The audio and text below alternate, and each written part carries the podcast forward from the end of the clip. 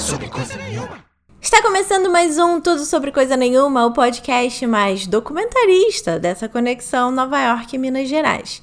É, minha gente, estreia de Minas no podcast hoje. Na bancada virtual, eu, Larissa Rinaldi, e a psicóloga e documentarista Gabriela Altaf. Muito bem-vinda! Oi, Lari! Oi, todo mundo que tá ouvindo a gente! Bom dia, boa tarde, boa noite. Não sei a que horas as pessoas vão ouvir isso, não é mesmo? É, então a gente nunca sabe. A Gabriela é psicóloga, documentarista, estuda o corpo e lançou a conta arroba Memórias do Corpo na Quarentena no Instagram para relatar o corpo na quarentena. Claro, o nome já diz tudo. A gente vai conversar sobre esse projeto e sobre a formação da Gabriela. Se você ainda não me segue no Instagram, a hora é agora. Segue o arroba tudo sobre coisa nenhuma para ver os nossos roxinhos, foto do episódio, frases, mandar pergunta nos stories e participar do programa. Além do Insta, também tem o newsletter, grupo no Facebook e um, muito conteúdo rolando por aí. Tá tudo no link da bio do Instagram. Então, bora fazer esse episódio para saber tudo que a Gabriela e esse projeto maravilhoso estão disseminando por aí. Minha missão nesse podcast é dar voz às mulheres sempre. Então eu te pergunto: quem é Gabriela Altaf na fila da, da imigração? Meu Deus! Essa é a primeira pergunta? Essa é a primeira, meu amor. É Gabriela Altaf por Gabriela Altaf. Gabri Marília tá. Gabriela aqui o negócio. Começa então, assim. Então, Gabriela Altaf é uma pessoa que fez 40 anos esse ano. É. Não foi muito fácil fazer 40 anos no meio da quarentena. Eu sou uma pessoa apaixonada por gente, por mais do que falar, por ouvir histórias. Eu tive uma vida na infância bem cigana, meu pai é engenheiro do estado, aposentado, e ele fazia estradas. Então cada hora a gente estava numa cidade para ele, dependendo da obra. Então a gente já morou em uhum. Itaperuna, no interior do estado, que foi onde eu nasci. Depois a gente foi para Macaé, depois a gente foi para Petrópolis. E com 17 anos eu passei no vestibular no Rio, fui fazer psicologia lá na UFRJ. A imigração já teria me cortado, que tá bem grande, mas eu posso ir, né? sabe, na verdade, mas eu acho que nesse momento é se des descobrindo aos 40. É? Não, Gabriela por Gabriela é uma pessoa que fundamentalmente ama escutar histórias. Eu também. Pronto, ninguém vai falar nesse podcast, porque eu também amo escutar, então vamos ficar aqui bem aquela louca. Aqui não é televisão, então a gente começa bem do começo. Você já falou de onde você é, mas eu quero saber como você se interessou por psicologia. Por que psicologia? Eu acho que eu sempre gostei muito de gente. E sempre fui uma criança muito observadora, assim. Por que será que fulano fez isso? Por que será que tomou tal atitude? Eu sempre tive uma coisa mais analítica mesmo. Enquanto, por exemplo, meu irmão é super objetivo, ele é engenheiro, ele é. Isso, uma pessoa que corre maratona, é objetivo. Eu já era mais subjetiva lá, ficava viajando, estava mais para as artes. E aí, na hora do vestibular, eu fiquei muito em dúvida em psicologia. E acho que na época, talvez comunicação é, mas aí essa eu, eu gostava muito de ouvir, eu era amiga conselheira assim da turma. É, e aí fui para psicologia. E não me arrependo, apesar de depois, né, do caminho aí ter se tomado outro rumo, mas a minha formação como profissional eu de fato devo à psicologia, assim. É o que me norteia. Foi um uma formação importante, né? E depois da psicologia, você passou a desenvolver projetos sociais e culturais, né? Isso. né? Então foi daí que começou seu interesse por documentário, roteiro, outras pessoas, não só no sentido de analisar num consultório, mas no sentido de botar no uhum. mundo. Gente, eu amo a Lari que ela pesquisa a gente mesmo. Ué, gente, é no mínimo, né? Eu amo. Não, porque às vezes tem entrevistador, vai te entrevistar, ah, então você é o que mesmo, não sei o que. Arrasou, Lari. Obrigada. Já no final da faculdade eu estava muito em dúvida. Aliás, eu queria falar isso para quem estiver ouvindo a gente. A carreira para mim foi sempre um drama, porque eu nunca me encontrava em uma caixa. É, e eu, essa angústia começou já na graduação da psicologia. Eu fiz estágio em várias áreas. Fiz área de que era mais com teste vocacional na época que tinha. Fiz em clínica e fiz em psicologia hospitalar, trabalhando com pais e mães de bebês prematuros. Experiência incrível. Fiquei quase, acho que foram quase três anos ali no Fernandes Figueira, uma um hospital referência, um hospital público ali no, no Flamengo, lá no Rio de Janeiro. É, e aí no final da graduação eu já estava assim, poxa, eu não me vejo na escola, eu não me vejo no hospital, eu não me vejo numa empresa trabalhando como psicóloga de RH, eu não me vejo na saúde mental. Eu fui, assim, eu demorei muito para me encontrar, muito. É, Aí eu vim trabalhar aqui em Juiz de Fora, fazer um trabalho temporário na prefeitura daqui. E assim que eu vim para cá, eu vi um curso de documentário anunciado na Secretaria de Cultura da prefeitura daqui.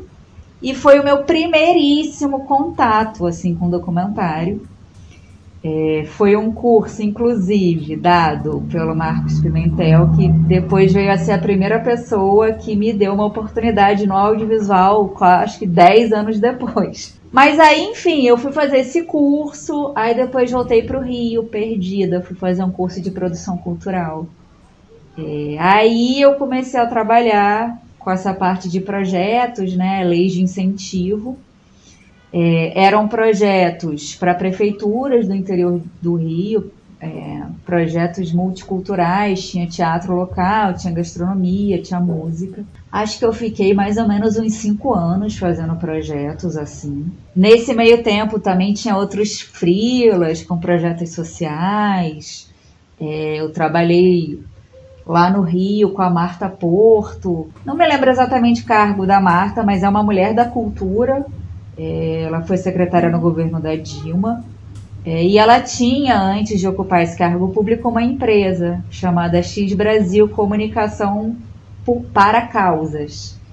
E aí a gente desenvolveu a primeira biblioteca parque do Brasil, a Biblioteca Parque de Manguinhos. A gente fez toda a programação, todo o treinamento para os funcionários. Então eu estava sempre ali, entre a comunicação e a psicologia, assim. Uhum. Passaram-se cinco anos, eu já estava exausta dessa coisa de projeto, que é muito estressante, né? Vai ter patrocínio, não vai, uhum. corre atrás. Falei, poxa, eu tô sentindo falta de ir para uma coisa mais subjetiva. E aí eu decidi fazer mestrado lá em Lisboa. Em 2011 eu tirei pela primeira vez umas férias assim maiores, em sei lá, sete anos. E aí, quando eu cheguei em Lisboa, eu comecei a pesquisar os mestrados, me encantei por um programa. E aí eu voltei para o Brasil, acho que em novembro. Em fevereiro eu estava indo de Malicuia estudar. Ai, que legal.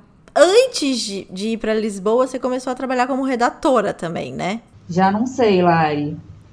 É que é, tem muito frila no meu currículo, eu não sei. O que, que, você tem aí de dado de redatora? Pode ser que sim. Eu queria entender se você desenvolveu a coisa pelo, pela comunicação nesses projetos de audiovisual, não, nesses projetos culturais que você uhum. começou a fazer para as prefeituras e aí você foi se entendendo com o setor audiovisual e aí as leis de incentivo à cultura e tudo isso foi te envolvendo para você começar a escrever ou se veio depois a escrita? Então, a escrita aí já se colocou para mim como assim, poxa, eu gosto de fazer isso. E eu era responsável por justamente escrever os projetos. A parte de orçamento, tal, essa parte mais prática era com outras pessoas, assim. A minha uhum. parte era criar e escrever.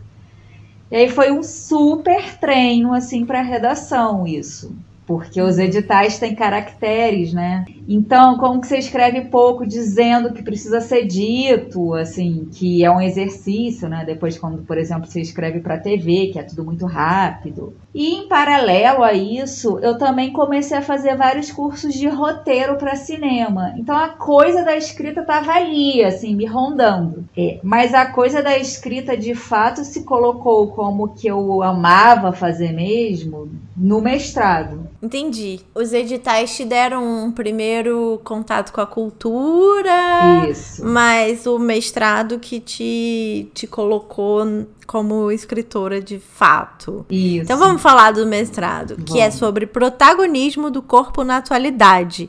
Quero saber o que, o que, que te fez interessar por esse assunto, Tá. por que corpo, por que atualidade, que mestrado em Lisboa. Eu sempre tive um sonho de morar fora do Brasil para ver como é que era e tal. Em Portugal tinha não só a questão da língua, né? Que depois, enfim, é, é um outro capítulo aí essa história da língua. É, que é muito diferente, várias coisas no Ah. mestrado eram em inglês, então, enfim. Foi quase zero a zero. É, mas Portugal tinha uma coisa do processo para você poder morar ser mais rápido, assim, o visto, é, eu indo como estudante, as portas se eram um pouco mais fáceis, assim, esse trâmite. Uhum. É, e eu me encantei pelo programa, é um programa em estudos culturais. É, a coordenadora foi muito simpática, me recebeu muito bem, professora Alexandra Lopes. E aí eu quis ir, assim, fui sozinha e Deus, conheci uma única pessoa, foi uma aventura. Eu tinha 31 anos na época, hoje eu tenho 40, acho que hoje eu não teria esse pique, assim, Uhum. que já mudei muito também, né, por conta da- do meu histórico familiar e tal. Mas acho que é isso, quando a gente é mais jovem, esses ímpetos vêm com um pouco mais de força e a gente vai.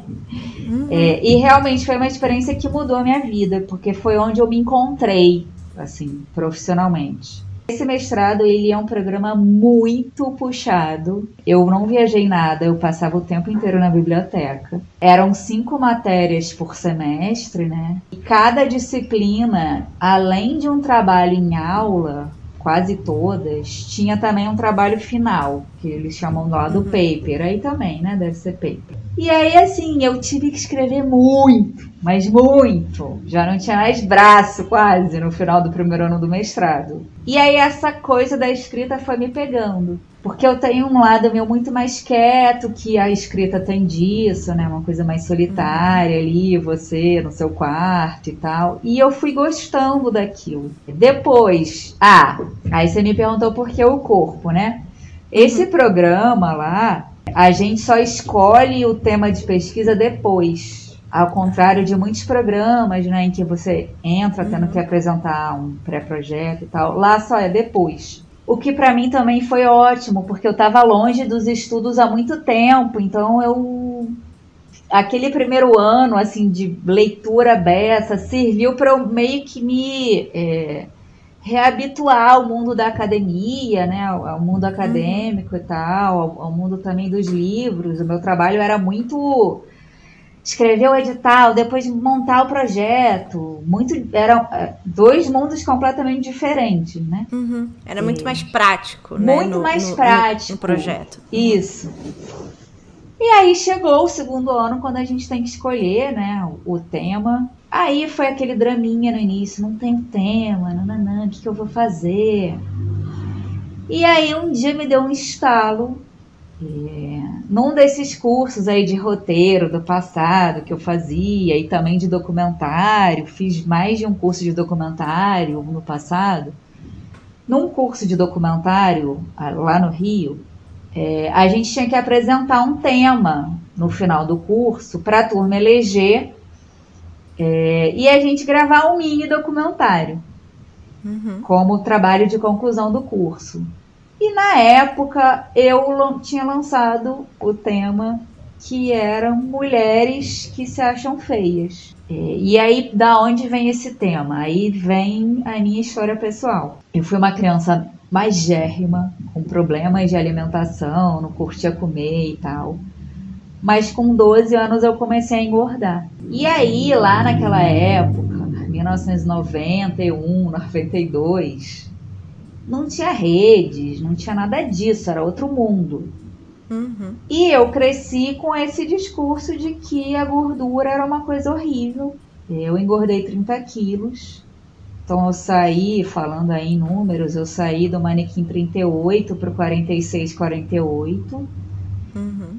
É, sofri todo tipo de bullying possível, assim, falas super traumáticas. Você era pré-adolescente ainda. Eu era pré-adolescente, eu não peguei uma alma, assim, na adolescência, quando a gente tá aí tendo os primeiros romances e tal. Eu jogava vôlei, eu queria ser jogadora de vôlei. Parei de jogar porque foi tão traumático que eu parei de usar short, só usava calça, que na época a gente chamava calça bailarina, tipo uma calça legging, assim, com camisão. Uhum. Só ia à praia de short, assim, quando ia à praia. E foi muito traumático, né? Assim, eu adolescente, eu me lembro que meu último jogo era uma competição entre escolas e a torcida do outro lado toda gritando só baleia, só baleia, sai daí. Enfim, me, me definiu como pessoa. Esse. Uhum. Acho que até também por isso veio a psicologia, né? Assim, isso, você vai achando outros caminhos para estar no mundo, né? Uhum. Perdi, ah, porque é desse tema. Aí lá no mestrado eu falei, eu quero estudar isso.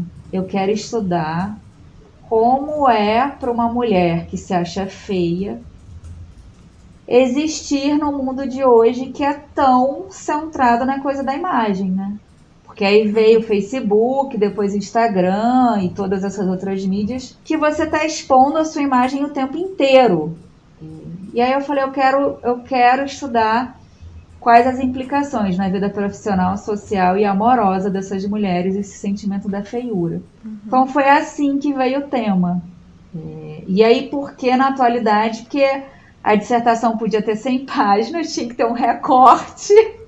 Justo. Eu falei, tenho que fazer um recorte aqui de período histórico. Aí foi o, é, o corpo, né, e, e a representação do feio do que, né, do que é considerado feio, porque é, é uma construção, né, varia aí uhum. de período para período, no tempo nosso, assim, da atualidade. Então foi assim que cheguei nesse tema. Nossa, que sensacional. Eu gosto é disso, entendeu? Da pessoa vir e trazer lá de trás o que que incentivou, o que que motivou. Porque é isso que faz a carreira das pessoas, eu acho. Esse você falou uma coisa muito interessante, esse se encontrar no mundo apesar de.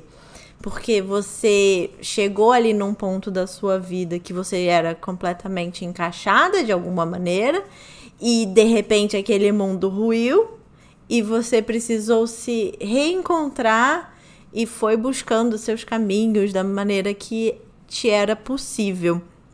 E no mestrado, o corpo na, na atualidade o feio é só sob o ponto de vista da pessoa que é gorda ou tem outros, outras análises de feio segundo o padrão construído, né? Com todas uhum. as aspas possíveis. Sim. Então, é, gordura é uma construção do nosso tempo ser encarada como feio, né?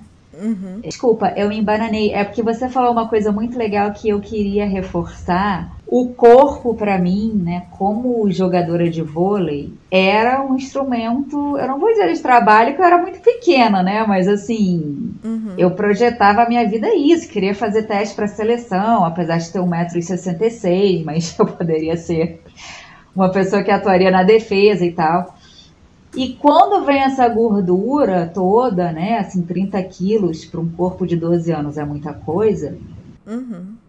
a vida às vezes puxa o nosso tapete, né, ou a gente mesmo dá um jeito aí de puxar o nosso próprio tapete, mas são essas é, dificuldades que depois vão, vão é isso, me tornaram quem eu sou, os meus interesses, sabe? Hoje eu tô podendo ajudar várias mulheres porque tive essa vivência. Então, assim, se alguém estiver ouvindo a gente, estiver meio perdido, eu acho que os desencaixes depois eles vão se acertando, sabe? E a rejeição, né, que foi uma coisa com a qual eu tive que lidar muito, ela, de uma maneira muito dura, que obviamente eu preferia não ter passado por ela, ela me ajudou a encontrar caminhos onde eu de fato coubesse, é, física e metaforicamente, onde eu pudesse ser grande porque esse padrão aí, né, ele a pequena gente.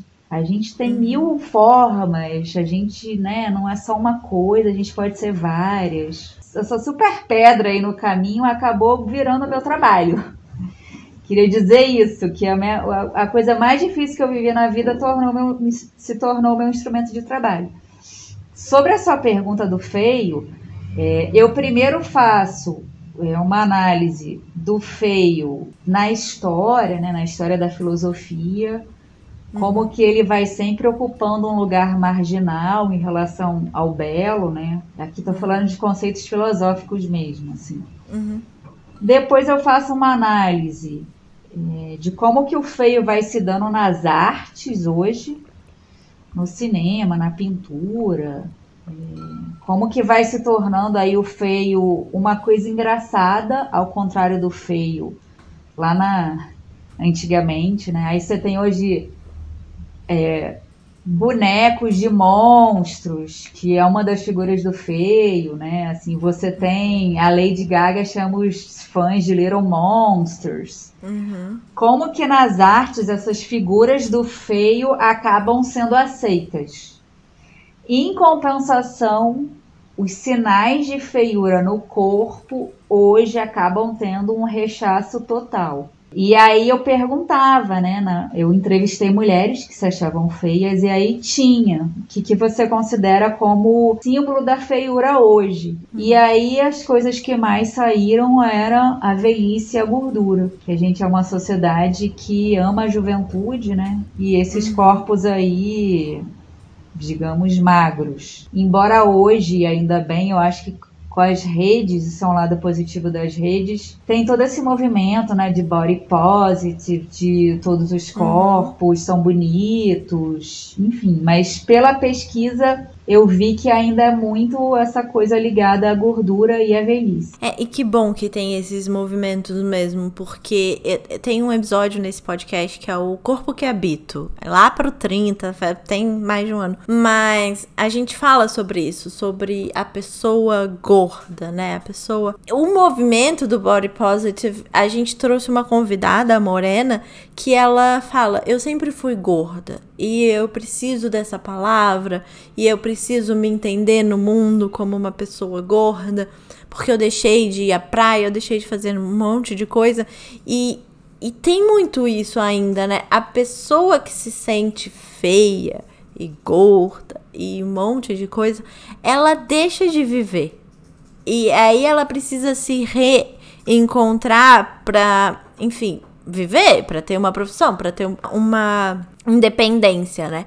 E eu tava discutindo sobre isso com uma outra amiga minha e a gente tava falando porque o padrão estético almejado na nossa sociedade capitalista, ele é sempre o inacessível para a classe trabalhadora, né? Porque quando a classe trabalhadora não tinha condição de comer, o gordo era bonito. Agora que, que a classe trabalhadora não pode ficar o dia inteiro na academia, não pode comer é, super saudável, saboroso, não sei o que, que o fácil é o fast food, o feio é a pessoa que consome, né, que não tem muitas outras possibilidades a não ser essas possibilidades mais rápidas, mais baratas, enfim.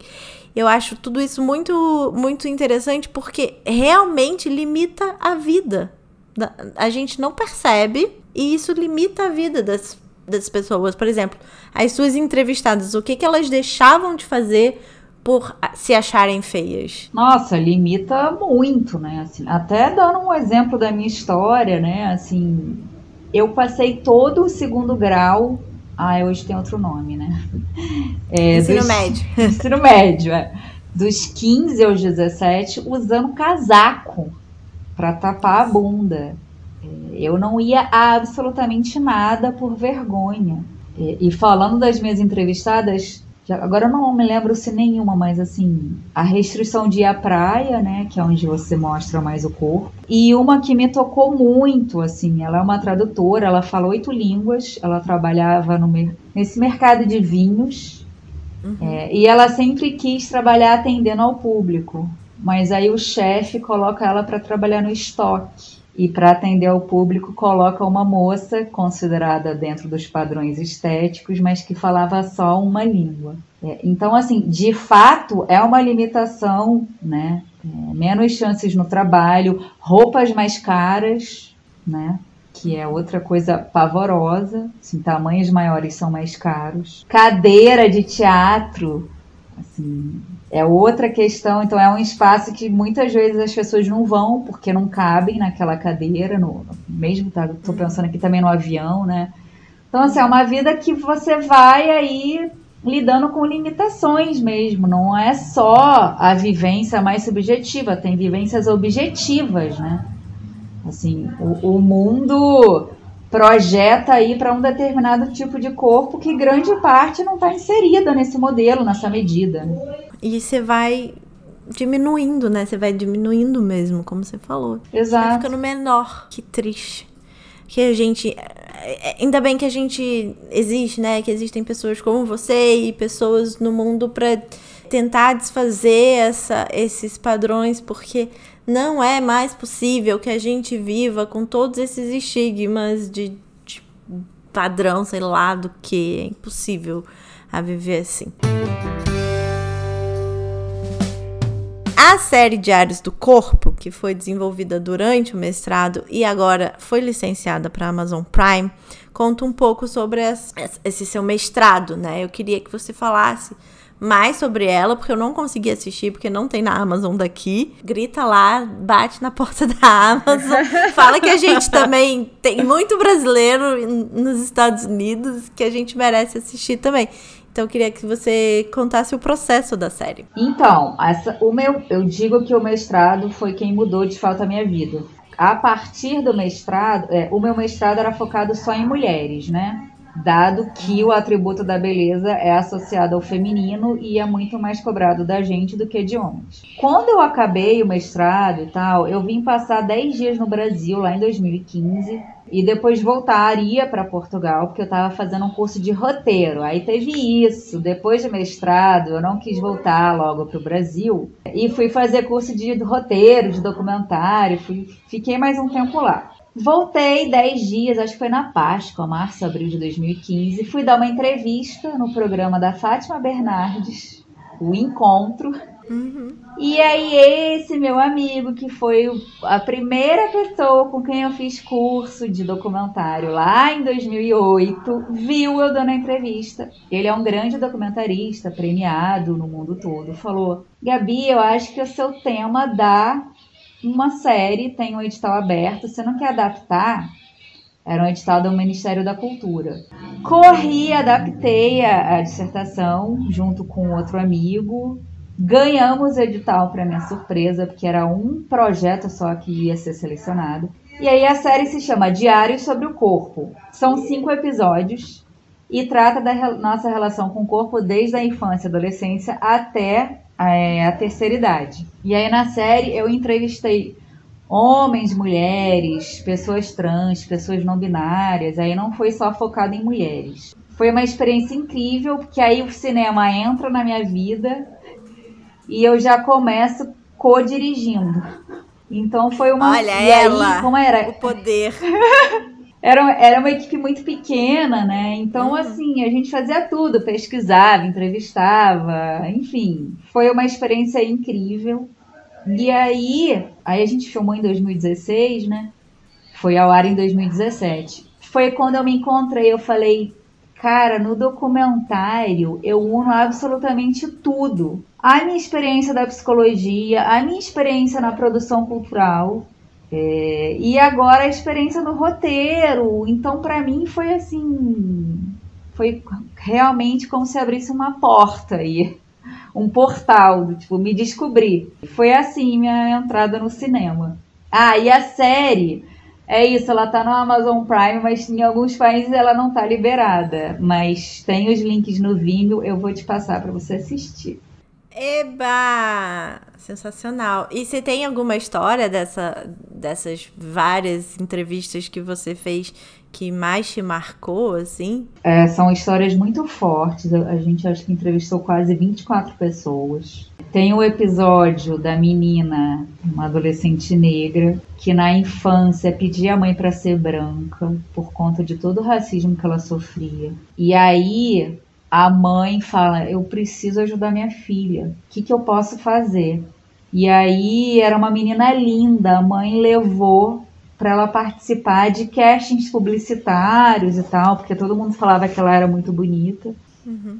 E aí ela começa a ser chamada, depois ela vence com vários concursos de Miss e tal. E aí isso, Lara, é uma coisa que eu queria deixar aqui registrado. Esse assunto da beleza, né, assim, dos padrões de beleza, das práticas de beleza, eu acho muito importante a gente tratá-lo de uma maneira complexificada, nem romantizar nem de demonizar. Porque, por exemplo, concursos de beleza é super demonizado, né? Porque as mulheres fazem mil dietas e tal. Mas para essa menina foi a, o que ajudou ela a virar essa chave. E a gente vê isso muito para outras mulheres, né? Assim, como que é isso, como que esse âmbito das práticas de beleza e da beleza, ele é muito complicado, assim. Que ela se encontrou no, no mundo nesse, nesse lugar. E tá tudo bem. E que bom que ela se encontrou, porque senão ela estaria sofrendo até hoje. É, porque foi quando ela passou, assim, a, a acreditar né, saindo aí dessa da experiência mais na escola, né, de bullying, assim, você é linda, assim, você tem espaço no mundo.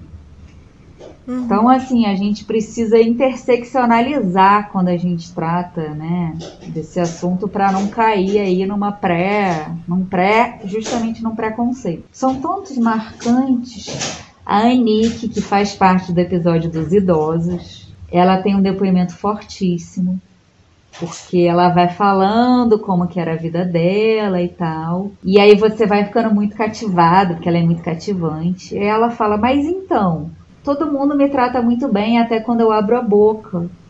Porque aí descobrem que eu sou uma idosa travesti e imediatamente passam a me tratar como uma boneca inflável. Nossa. E aí ela vai falando sobre como é envelhecer sendo uma travesti. É, ela tem 60 e poucos anos. As travestis geralmente sobrevivem até os 35 anos no Brasil, né? Que é o país que mais Nossa. mata pessoas trans uhum. no mundo. Então ela vai falando como é ver a maioria das amigas terem falecido, né? Assim, como é ver é, várias amigas sendo enviadas para clínicas, né, de repouso e tal na velhice, porque é uma velhice muito solitária. E hum. como as muitas clínicas têm às vezes um viés religioso e aí é super violento, porque as travestis têm que são obrigadas a se desmontar. Nossa. Então, assim, eu fiquei muito mexida com esse relato também, né? Porque já é difícil para uma pessoa cis envelhecer para uma travesti, então são mil outras barreiras, sabe? É isso que eu ia falar, né? Existe já o tabu da, da velhice, do corpo velho, e o tabu da, da pessoa trans, não, não cis, não binária, não, enfim, da pessoa que não se identifica com. Então, a, essa pessoa deve realmente ser muito solitária, né? E os conteúdos que falam sobre isso abrem a nossa mente de quem assiste também para que a gente perceba que o mundo é maior do que a nossa bolha. Porque você falou da, da menina que era Miss que, pra, que ela começou a se enxergar bonita fora do bullying da escola. Mas no, no fundo, no fundo, a bolha da escola a gente leva pra, pra vida, né? E quando a gente é privilegiada, branca e hétero e cis, não sei o que, a gente fica um pouco na bolha ainda, né? Quando a gente sai desses, lugar, desses lugares de privilégio, a gente vai também saindo da bolha e vendo que o mundo é muito maior. Muito. E, é. E coisas que a gente, né, por exemplo, eu antes dessa entrevista nem imagine, poderia imaginar que uma travesti que vai, né, para uma clínica para idosos tem que se desmontar, né? Assim. Sim. E, e, acho que isso do documentário, da psicologia também é muito legal. E você também, né, no jornalismo, como que você vai abrindo seus olhos para o mundo ouvindo o outro, né? Sim. Como que você vai saindo aí da sua bolha. Aí depois eu quero até contar uma história legal, de, exatamente disso que você está falando, mas aí já é do Memórias do Corpo na Quarentena. Mas eu vou anotar aqui para eu não esquecer de falar. Não, vamos falar sobre o Memórias do Corpo na Quarentena, porque agora a gente está em 2020 vivendo uma situação que é inédita para todo mundo, num contexto histórico. Eu quero saber. Pode contar a sua história e depois me conta quais foram os gatilhos para começar o projeto. É porque você falou, né, a gente branca, privilegiada, cis. É, eu fiquei muito tocada. Ah, eu vou falar sobre o projeto primeiro, porque senão fica meio falar, confuso. então, chegou a pandemia. Eu estava para estrear um programa na TV aberta. Começou no Brasil, né, em março, a gente ia estrear em abril. Uhum. E aí, no primeiro momento, foi todo mundo, né, mandado para casa e tal. E aí, em maio, grande parte da equipe foi despedido. É, porque a gente era contratado por obra, né? Que é uma uhum. coisa comum no audiovisual. E aí eu, que estava desde o início, quando era só eu, o redator final e o diretor, era só para essa obra, fui demitida. E aí eu estava no Rio de Janeiro, em Copacabana, que é o bairro com maior letalidade pelo corona, né? E os meus pais também moram em Copacabana. E aí eu fui ficando muito preocupada com eles, né? São idosos. Quando chegou a demissão, aí a gente falou: ai, o Rio tá ficando muito complicado, vamos para Minas. E aí a gente veio aqui para Juiz de Fora, da onde a gente é, a nossa família toda, tio, primo. E aí eu sou uma pessoa que gosta muito de trabalhar. Eu não sei ficar sem fazer nada. Falei, poxa, com que eu, que eu, com que eu posso me ocupar? É, porque, né, no confinamento, sem trabalho, vou enlouquecer a cabeça. Uhum. Aí depois que a gente desarrumou tudo e tal, eu fui tomar banho. E aí eu olhei para a pintura do banheiro, que tem lá na página do Instagram, para quem ficar curioso. E aí eu comecei a pensar muito na minha infância, no corpo da infância, de como é que eram com os meus pais e tal. Eu pequena, né? Essa casa aqui, que era dos meus avós, onde a minha mãe passou a adolescência. Eu falei, nossa, essa coisa do confinamento vai trazendo muitas memórias pra gente, né? E aí eu falei, eu quero pensar a pandemia através do meu teminha, que é o corpo. Eu falei, eu vou fazer um post amanhã. Quais são as memórias do seu corpo na pandemia? Eu achei que fosse ser um post só os meus amigos aí iam curtir, que todo mundo sabe, né, que eu estudo corpo e tal. Mas a coisa foi mega crescendo. A gente já tem quase 70 relatos e depois tá virando já um documentário. E aí é isso, são relatos dos mais diversos assim sobre experiências dos corpos na pandemia. E aí, só para não ficar perdido, é, um dos relatos que eu recebi é de uma menina do Rio, a Joana, que tem 36 anos, e ela vai falar que ela foi gorda a vida inteira, que essa questão do peso para ela sempre esteve presente, e que na pandemia ela achou que ela fosse, com confinamento, comer muito e tal, é, entrar numa coisa meio de desmedida da alimentação, e ela fala que não, que é o contrário que ela foi vendo, longe dos olhares de preconceito, uhum. o quanto ela era saudável e que ela descobre que o corpo dela amava dançar, que ela nunca tinha se permitido dançar por vergonha. E é, é muito emocionante a história dela. E aí eu falei sobre esse relato numa live, e aí no dia seguinte eu acordo com uma mensagem no meu telefone de uma bailarina que viu a live, que era amiga da pessoa que estava me entrevistando, falando: Nossa, me tocou muito esse tema, porque eu sou bailarina e tal. E o é, depoimento da Joana me pegou, porque eu só ouvindo a história dela é que eu me dei conta de como eu fui uma privilegiada a vida inteira, porque o meu corpo tá aí dentro dos padrões. E olha que engraçado, para mim a pandemia tem trazido uma experiência horrível para o meu corpo porque eu tô parada e tô me achando super inútil. O meu corpo, ela trabalhava como bailarina profissional. Uhum. Falou, então, pra ela que tá sendo incrível, que ela descobre que pode dançar, eu, ao contrário, tô tendo uma vivência meio ruim, tô achando que eu tô meio descuidada, tô achando meu corpo muito parado e tal.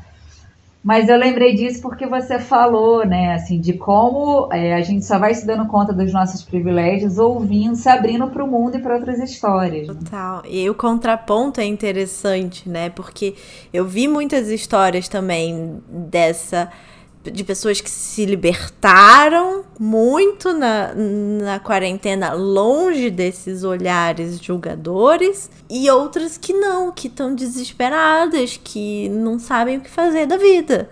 É, que foi um pouco o meu começo, o seu começo, que aí você arrumou Sim. um projeto para fazer, eu tô eh, mexendo em todo o meu. Além da, da Joana e da bailarina, quais outros depoimentos te marcaram muito nesse ah, eu, processo? Eu, eu, separei aqui que eu fiz o meu deverzinho. Gente, aparentemente eu sou a entrevistadora mais exigente da podosfera. Não, eu acho maravilhoso, organizada, eu sou assim também. Ah, tem eu que ser, eu acho. Eu gosto eu, da organização, porque eu já eu sou, também. já tenho muita ideia, que aí vai não é? voando, é? assim. Se eu posso organizar... ler, Lari, um relato? Pode. Pode. Então, é do Wagner. Ele tem 16 anos, ele usa um pseudônimo. Ah, uhum. tem isso do projeto. Como o corpo, né, é um assunto muito íntimo, é, eu abri essa possibilidade das pessoas enviarem relatos ou anônimos, ou usando né, um outro e-mail, ou uhum. é, criando um nome fictício. É, eu sou super respeitosa com isso, assim, uhum. é, que eu acho que é um tema, né, que exige um certo grau de exposição, assim. Então, o Wagner escreveu assim: Gabriela, vi seu projeto bem no dia da morte do João Pedro. Dias depois foi a vez do Rodrigo. Só para quem talvez não tenha essa referência, são jovens negros mortos pelo Estado, pela polícia do Estado, aqui no, no Brasil. No Rio de Janeiro, é. Uhum. é. Sempre me pergunto quando será a minha vez, porque poderia ter sido eu. Tenho 16 anos, também sou estudante e negro. Não descobri muito sobre o meu corpo na quarentena. Acho apenas que pude entender melhor por que minha mãe se preocupa tanto comigo quando eu saio de casa, coisa que eu não aceitava muito bem. Sempre queria sair e tal. A gente não pode ter o cabelo que a gente deseja, nem mesmo usar máscara. Nosso corpo vai ser regulado e abatido de qualquer jeito. Talvez eu tenha descoberto uma única coisa sobre o corpo nesse período quando a deusa Elsa Soares diz que a carne mais barata no mercado é a carne negra, acho que ela foi boa demais, com todo aquele coração gigante que ela tem. A nossa carne e o nosso corpo sequer têm preço, a gente não vale nada. Corpo que vale jamais é executado sem cerimônia. Acho que é isso. Corpo que vale impõe cerimônia. O nosso é invadido e executado sem nenhum embaraço. Eu fiquei toda arrepiada aqui, ó. Esse relato foi. É isso. Aí nos Estados Unidos teve o George Floyd, né? E tantos outros, né? Assim, uhum. é uma experiência fortíssima. Aí teve outro que também me emocionou, mas por um lado, agora, é, da beleza que a vida pode ter no meio da tragédia, né? Uhum. É da Tayane, ela tem 27 anos e ela vai falar: A quarentena foi o momento em que tive coragem para passar pela transição capilar.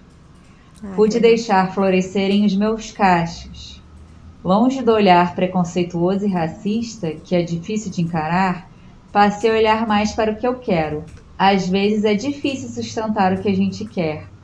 Estou descobrindo como cuidar do meu cabelo novo, o que implica cuidar e me encarar como eu sou.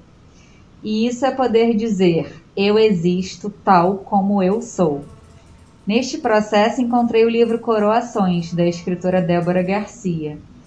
É, ela é aqui de São Paulo e também passou pela transição capilar. A frase que ela diz e que me representa nesse momento da minha vida é: o cabelo crespo é a coroa da mulher negra.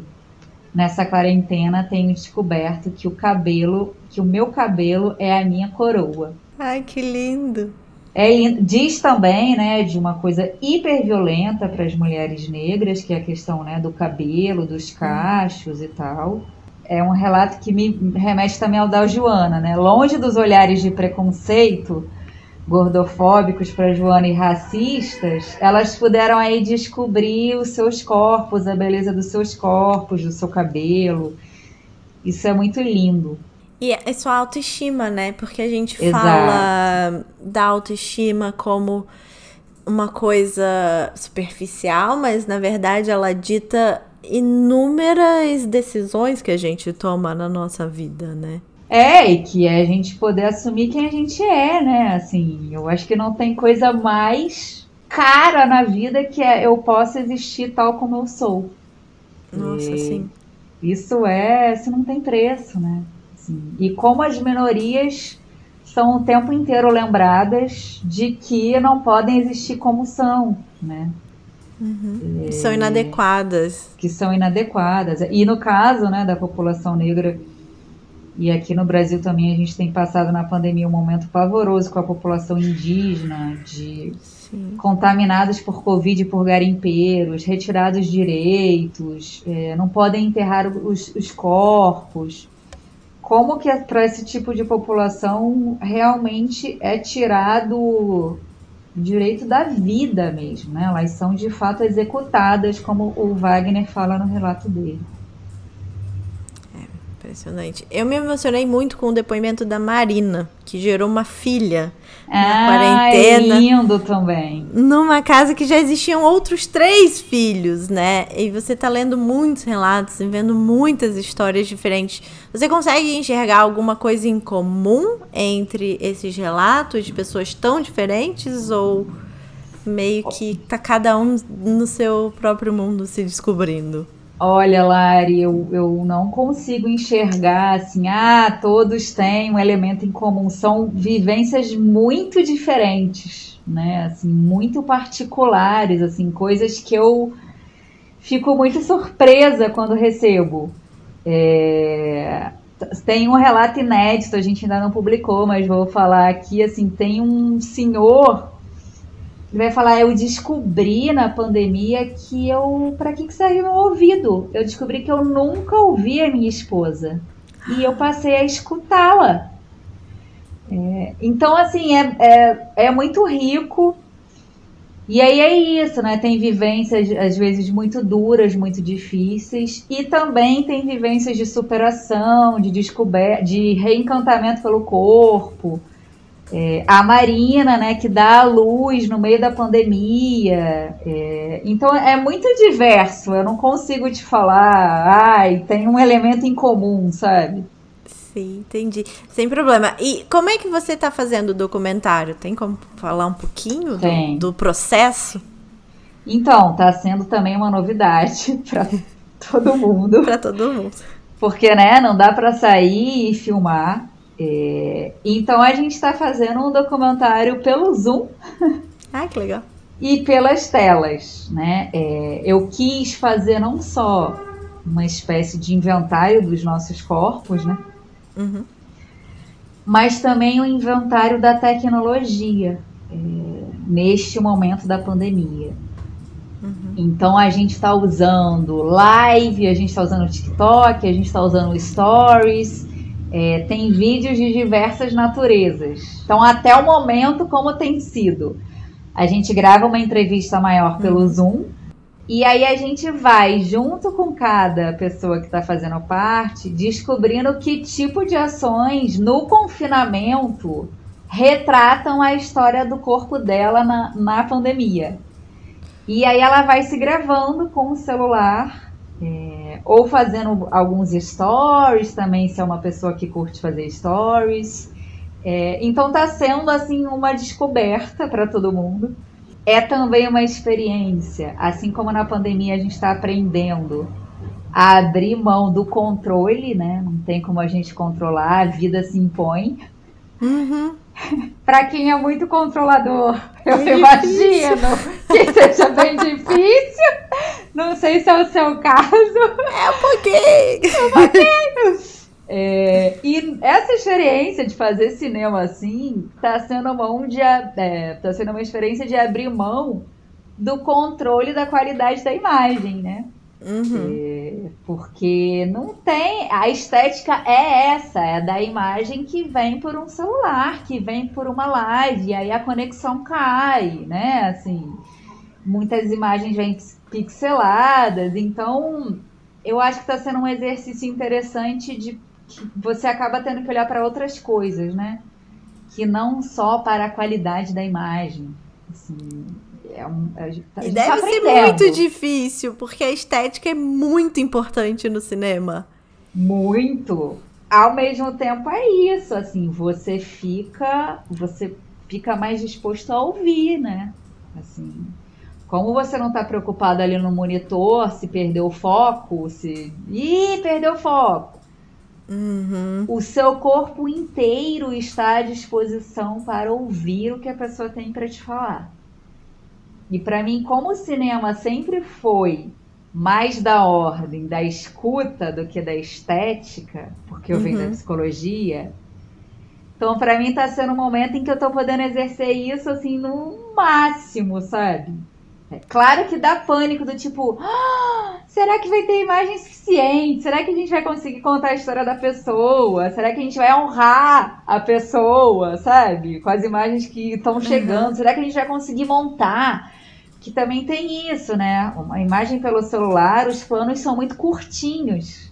Uhum. É, mas, mas sempre você pode comprar uma imagem, enfim, é. para botar no meio, fazer imagens aquela que já, já aquela que já. trabalhou com cinema há 10 anos e aí já tá pensando nas soluções. A gente está tentando usar tudo que chega, sabe? E, uhum. e, porque também isso é muito legal, assim, as pessoas vão se empolgando e aí chega um plano que é só uma boca falando e você fica capturado pela boca falando, sabe? Enfim, tá sendo uma experiência nova para todo mundo. Eu não sei onde vai dar. A gente está descobrindo à medida que vai fazendo. Ai, que máximo. E o processo criativo acaba tendo mais do personagem do que num, num, num documentário uh, pré-pandemia, vamos botar Sim, assim. Sim, exato. Ah, que legal. Deixa eu te perguntar uma coisa que não tá na minha pauta, mas que me parece que você falou no começo que você é uma pessoa de 40 anos que estava tentando se encontrar ainda, mas nessa entrevista parece que você já se encontrou. Ai, que Pelo... bom ouvir isso, Lari. Vou economizar uma sessão da minha análise. Da terapia. Pelas respostas que você deu, pela segurança que você fala dos, das, das suas... Porque me parece que a sua busca, ela é, virou sua resposta, né? Nossa, Lari, que profundo, que bonito. Obrigada. Não sei, então. Dando uma filosofada aqui. É, eu acho que desde essa primeira experiência do documentário, do que foi a adaptação né, da dissertação de mestrado, uhum. essas inquietações começaram finalmente a se aquietar. E agora com esse projeto do Memórias sobre o Corpo na Quarentena, eu tô me sentindo muito feliz porque estou de novo juntando tudo que eu amo, que uhum. são pessoas é, que também tem um lado de poder ajudar as pessoas. Então, assim, a partilha, né? Tem uma fala da Bell Hooks, que é uma feminista negra, que ela vai falar uma coisa que me marcou muito. Ela vai falar é, a transição do silêncio para a fala é um dos caminhos da cura e da nossa libertação. Uau. Então, assim, os próprios seguidores da página vão trocando experiências. É, e aí me mandam, às vezes, mensagem no privado falando, nossa, como ler as mensagens, os relatos, tem me ajudado a pensar caminhos para o meu confinamento. É, tem um caso né, de uma mulher em situação de violência doméstica que chega até a página, que pede ajuda, que eu consiga encaminhar para um grupo voltado para mulheres vítimas de violência doméstica. Ela consegue romper com a relação abusiva então, assim, eu acho que talvez essa segurança que eu esteja passando é porque eu estou muito. Ah, com o coração preenchido com esse projeto. Assim. Uhum. E é, é, isso, ele é um projeto. Eu não estou ganhando nada financeiramente, uhum. é, mas tenho pais aqui e outros trabalhos que me permitiram né, juntar uma quantia nesse momento em que a, a, o rendimento não está chegando. Uhum. Então eu acho que eu me encontrei mesmo. Acho que a sua percepção tá certa. Assim, poder escutar e transformar isso em algo criativo, né? Assim como é o projeto, como vai ser o documentário, eu estou finalmente me sentindo aí encontrada. Ah, eu achei, eu achei incrível. Eu tenho lido muito sobre isso porque eu acho que também é uma questão para mim, né? O, uhum. a, a, coisa de me redescobrir e tudo mais. E me parece que você encontrou seus pilares e que você não só encontrou seus pilares, mas que você consegue colocar sua, sua vida em cima desses pilares, né? Que consegue caminhar com esses pilares bem encaixados no chão, não sei dizer. Sim, não, você está certíssima. E até dando, fazendo uma, um relato pessoal mesmo, acho que a pandemia, é, que é uma tragédia, né? Assim, eu, eu acho muito ruim esse discurso que romantiza a pandemia, né? Uhum. É, não que a gente não possa tirar aprendizados, né? Acho que inclusive temos que aprender muito para uhum. poder viver melhor. É, mas essa coisa assim de estar né, com a vida temporariamente em suspenso, longe dessa pressão, né, uhum. desses marcos aí que a gente vai criando, que são uma bobagem, né? Fiz 40 anos, é, não tenho um emprego estável. Uhum. Outro pode falar, tenho X anos, não casei, não tenho filho, não sou assim assado. É, eu acho que a pandemia, nesse sentido, para mim, me trouxe uma certa calma é, de olha, você né, foi despedida, você estava aí num projeto desde o início, mas há uma coisa de força maior, de motivo maior. Uhum. O mundo está assim. Aqui uhum. no Brasil, infelizmente, são quase 13 milhões de desempregados. E aí eu acho que eu pude ter a calma necessária que na correria da vida antes da pandemia eu não tinha para de fato olhar assim, o que, que me move, o que, que eu gosto de fazer, o que, que brota de mim genuinamente, sem o atravessamento da pressão do emprego, de né, ter que dar satisfação, só assim, só assado. E aí acho que é isso, eu acho que o projeto tem me trazido muito isso, assim. Que máximo. Que eu passei pela mesma, mesma percepção que você, né? Eu coloquei minhas ideias no lugar. Esse podcast também era uma coisa, e daí, no meio da, dessa quarentena, ele foi se transformando num panorama do mercado de trabalho, feminismo, enfim, mulheres brasileiras, o que, que eu quero falar, por quê, para quem eu fui descobrindo tudo isso também. E eu, eu realmente acho que a gente está vivendo uma, uma tragédia, é devastador tudo que está acontecendo. Ter líderes tão bostas também Ai, é devastador. Tem essa similaridade Brasil e Estados Unidos nesse momento, né? Eu sofro duplamente, porque não é porque eu tô morando fora que eu deixei, né, de claro. ser brasileira. Muito eu acho que muito pelo contrário, eu acho que quando você. Você também já passou por isso. Então, quando você tá fora do seu país, você enxerga e você fala: por quê?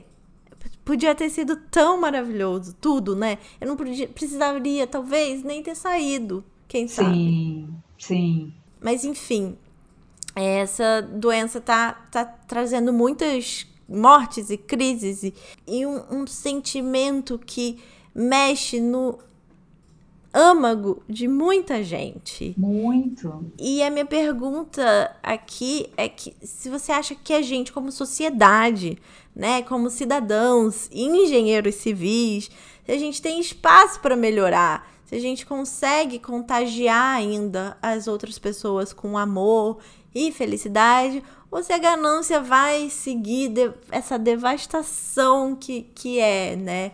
Que já devastou, já desmatou, já descongelou, já não sei o que, vai continuar essa, essa morte do planeta? Olha, você me pega num momento não muito otimista com a humanidade. Não tem problema. Tá, eu não acho que a gente vai sair melhor. Eu acho que quem já refletia, já se pensava, tá aí se pensando ainda mais. E, né, tá procurando fazer o que é possível, ajudar quem é possível. Mas, assim, pensando estruturalmente, eu, eu acho que não, sabe? É, é isso. Aí você já vê pessoas que vão lucrando em cima da tragédia. Eu não sei. Eu acho que essa, essa fase, né, esse período que a gente vive do capitalismo financeiro, ele é assim, ele é devastador, né? Eu queria muito ter a esperança de que ah, achando a vacina, aí a vida vai aí engrenar de uma outra forma, né? Mas engrenar, reabrir, nós seremos uma sociedade melhor. Eu, eu acho que não. É, Agora, é triste, né? Mas é eu, é, eu não sei, você acha isso também ou não? Eu acho que eu já tive mais esperanças durante esse período. Uhum. É, também tem isso do isolamento, né? Eu vejo que tem uma alternância, né? Você tem uns momentos de ai, vai, e depois acho que aí o real vai se impondo de novo. A gente vai acompanhando tanta coisa terrível que aí acho que a gente meio que cai na real, assim. É, difícil. Me diz uma coisa. O que, que a Gabi psicóloga leva de olhar para a Gabi documentarista? Nossa, tudo. não existiria uma sem a outra. Não, eu faço análise há milênios, né? Então eu sou uma pessoa que é outra coisa que mudou minha vida, quem estiver ouvindo a gente, se tiver condições, faça análise. Não sei se você já fez, enfim. Eu fiz análise, eu saí da análise e agora eu tô fazendo terapia comportamental, como é que é? Cognitiva. Cognitiva, tá. E você fazer muita análise, você a pura escuta, né? Uhum. E para mim, o documentário, né, que não é primeiramente a imagem, uhum. que é até uma coisa que eu estudo e tal, porque não é meu, meu, meu forte, digamos assim. Para mim, o documentário é, é, é a escuta. Assim, o documentário para mim é a arte da escuta. Então, é o que eu mais amo fazer na vida é entrevistar a gente. Você sabe muito bem disso, você tem um podcast. e é bem um podcast para a pessoa poder falar bastante, que não tem limite. Então, assim, eu sou uma pessoa é, fã da fala. Embora eu saiba que a gente fala pelo silêncio, pelo corpo, né? Uhum. Mas assim, a psicologia para mim me deu tudo no documentário, que é, que é isso, é da escuta apurada. Sensacional. Você tem mais alguma coisa que você queria, gostaria que eu tivesse te perguntado e eu não te perguntei? Eu estou me preparando já para a última pergunta. Tá. Não, você fez uma pesquisa linda, maravilhosa, completa. Acho que a gente acho que falamos bastante. Obrigada. Vou aceitar o elogio. Estou trabalhando isso na terapia. Aceitar Ace... o ah, elogio. Sei bem como é. Aceita que ele é verdadeiro. Ai, que bom. Eu tenho uma pergunta que eu faço para todas as convidadas. Qual foi o melhor e o pior conselho profissional que você já ouviu? Fiz meu dever para essa pergunta. Adoro. Tá? que eu acho legal de deixar também para a geração que tá perdida aí, que vai escutando qualquer coisa e quem já passou por um monte de coisa que nem a gente, né? Tem Sim. sempre um, um conselho que parece assim: nossa, esse, esse chefe quer meu bem Às vezes não. Olha, o melhor conselho que eu já ouvi, que na verdade eu só pude ouvir aos 38 anos de idade. Ai, acho que o que eu mais queria deixar aqui para os ouvintes desse nosso podcast é, cara, se você tá achando atrasado ou atrasada, tem tempo. Onde tem desejo, tem tempo. Isso era uma coisa. Amei, é. amei. Vou o melhor no, na descrição. É, tá. O melhor conselho que eu ouvi, que eu só fui conseguir exercer foi procure algo onde você trabalha que te traga alguma alegria, ao invés do sou alegre porque trabalho com tal coisa. Essa inversão para mim é, fez muito sentido quando eu tinha 38 anos, porque eu fui fazer um trabalho que não era exata, não era o conteúdo que eu queria. E eu acho que a gente tem a coisa do trabalho também muito idealizado, né? Assim, ah, eu quero fazer o que eu gosto. E nesse trabalho, aos 38 anos, quando eu já, né, tinha aí uma mini bagagem, eu falei, não é exatamente o que eu quero, não é o conteúdo exato que eu curto, mas tem coisas aqui que me alegram. Aí eu tinha um colega de trabalho super divertido. É, então, quando eu acordava, eu falava, vou encontrar fulano hoje. Uhum. Era um tipo de escrita que eu ainda não tinha feito. Eu falei, isso aqui vai me ensinar. É, então, eu acho que assim, o conselho melhor que eu ouvi que foi nessas palavras, mas falando em outras é desidealizar. Assim, eu acho que às vezes a gente fica, e muito contaminado também até pelas redes, né? Assim, uhum. vendo o mundo maravilhoso do fulano, da fulana aqui. Não é assim, gente. É, até quando a gente trabalha com o que gosta, tem uhum. milhares de problemas, né? Então, assim, procurar uma alegria, mesmo naquilo que você não tá tão feliz, eu acho que me ajudou. Até aí, é, plantando para chegar hoje, por exemplo, onde eu tô fazendo um projeto que eu superamo, sabe? Sim. Eu, eu acho que isso no início da carreira me atrapalhava muito. Até porque eu tava meio perdida. Não é isso. Esse trabalho é horrível. Valorizar mesmo cada experiência. É, e no fim tudo isso te construiu, né? Super! Hoje, finalmente, aos 40, posso falar aquele primeiro trabalho lá atrás que eu não achava tão legal. Eu aprendi aquela coisa que usei numa entrevista hoje com a pessoa do documentário. Sabe? Vai uhum. tudo fazendo sentido. Então, acho que desidealizar é o melhor conselho, assim, que eu ouvi, sabe? Arrasou. E o pior? Você lembra? Lembro. O pior, e que lembro, falei super dramática. Percebi que não foi bom. Te destruiu. O pior foi aproxime-se de pessoas interessantes para você subir na carreira. O que isso significa?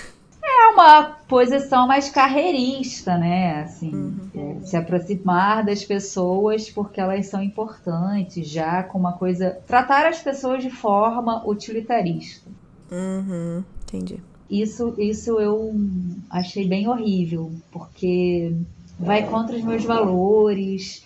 Eu acho que aí não fica uma interação genuína, verdadeira. Eu sinto, por exemplo, se alguém se aproxima de mim apenas com esse interesse, sabe? Aí não forma um link legal, não forma, não forma uma parceria assentada num propósito comum, sabe?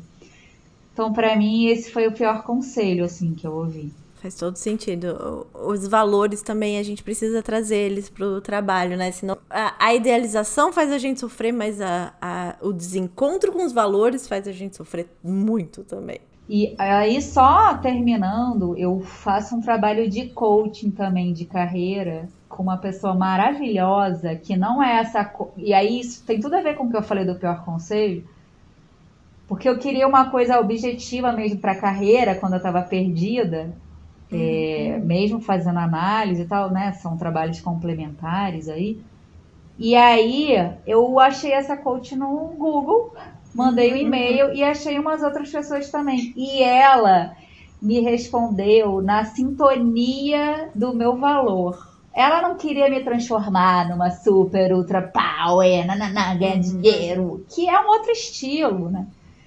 Uhum. E aí ela me ensinou, assim, ela falou é, quais são os seus valores na hora de tomar uma decisão e o que, que você pode flexibilizar e o que, que você não pode flexibilizar. É, então, assim, por exemplo, a questão é, de aparecer, de me divulgar mais e tal, eu sou super tímida. Ela uhum. me ensinou que eu poder, assim, tá falando aqui num podcast com você hoje é uma vitória para mim. Ah, que bom, Porque eu sou super tímida. Ela falou, Gabriela, eu acho que você pode focar mais na sua divulgação e tal. Mas aí, por exemplo, tem esse valor para mim, né, de propósitos incomuns que eu não abro mão. Então, essa coisa, né, de uma postura mais carreirista, de fato, para mim, não conectou com quem eu sou, sabe? Pode conectar aí com outra pessoa e tal, mas para mim uhum. esse conselho foi ruim. Nossa, arrasou. Eu, eu amei muito a sua resposta também, porque eu acho que, independente do valor da pessoa, se ela não se encontrar com esse valor na carreira, vai dar ruim. É que nem eu querer me transformar numa pessoa que fala todos os dias e não, não, não. Eu não sou, eu sou mais quieta, sabe? Assim. Uhum. A gente precisa respeitar nosso contorno, né? Quem a gente é. Que aí eu acho que a coisa deslancha mesmo. Total. Vamos pros quadros? Tem na Netflix? Tem na Netflix é o quadro que a gente dá uma dica que pode ou não ter na Netflix. O que, que você vai indicar? Eu vou indicar um curta-metragem que não está na Netflix, porém ele está no YouTube gratuitamente. É de uma diretora negra incrível, uma carioca nascida em Nova Iguaçu, a Yasmin Tainá. E o curta-metragem dela se chama Cabela. É, ganhou milhares de prêmios, melhor curta-metragem é, da diáspora africana, da Academia Africana de Cinema, que é tipo o Oscar, é, uhum. com temáticas africanas, né? E é sobre história de transição capilar. Ai, que legal. É fortíssimo, é belíssimo, o trabalho dela é muito incrível. Então tá aí no YouTube, se escreve letra K e Bela. E onde estão os seus trabalhos para as pessoas procurarem? Então, tá na Amazon Prime, mas não chega até aí. E o meu outro trabalho é o meu curta de conclusão da pós. Ano passado, esse ano, janeiro, eu terminei uma pós em cinema documentário. Ele vai estar tá no Festival Frapa de Cinema em agosto ou setembro. Eu ainda não posso, ele não está disponível porque está aí participando dos festivais. Então, só quem quiser me escrever no privado, a gente vê. Mas ainda não tá podendo circular. E as pessoas te escrevem no. Em qual Instagram? Pode escrever ou no Diários da Gabi, que é o meu conta pessoal, é aberta, então todo mundo pode mandar. Ou também no do Memórias do Corpo na Quarentena. Pode mandar um inbox que eu vejo todos. Arrasou! E assistam o documentário, a série documental na Amazon e me contem, por favor. Eu vou indicar minha própria newsletter para quem ainda não tá lendo, porque tá muito sensacional.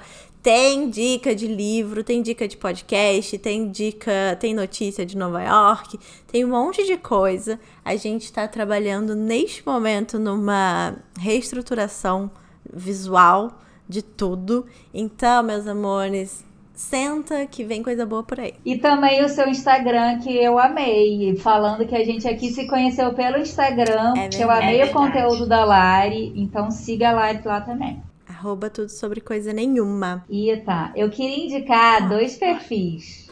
Um é da Jeane, ela é uma manicure maravilhosa de Copacabana.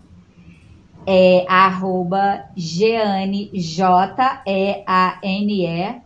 dos Reis Cruz. Jeane dos Reis Cruz. E queria indicar uma produtora audiovisual só de mulheres negras brasileiras chamado Pujança, mas se escreve Pujanca.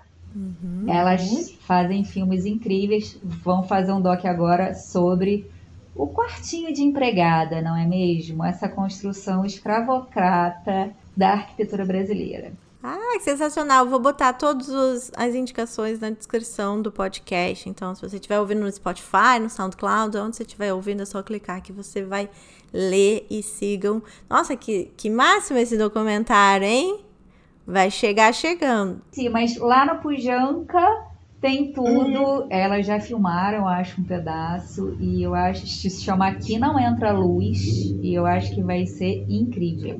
É da Caroline Maia, a direção. Com certeza vai ser incrível. Exaltando as manas! Exaltando as Manas é o quadro que a gente exalta, uma mulher incrível que faz a diferença na nossa vida. Quem que você vai exaltar, dona Gabriela? Eu vou exaltar uma mulher que eu conheci também pelo Instagram, chamada Joyce Bert. O Bert é B-E-R-T-H. Não sei se você conhece ela. Conheço. Olha, o Instagram dela para mim assim, ela é urbanista, arquiteta, psicanalista e os, eu aprendo muito com os posts dela, muito, assim, todo post dela para mim é uma aula. É, então queria exaltar a Joyce. Arrasou! Eu vou exaltar a maravilhosa documentarista e psicóloga Gabriela Altaf. Ah, meu Deus do céu! que veio nesse podcast acrescentar um monte de coisa legal, que tá fazendo um monte de coisa legal, que veio mostrar pra gente que a gente não precisa de respostas prontas para ser feliz, para construir uma carreira, para, enfim, ser completa inteira.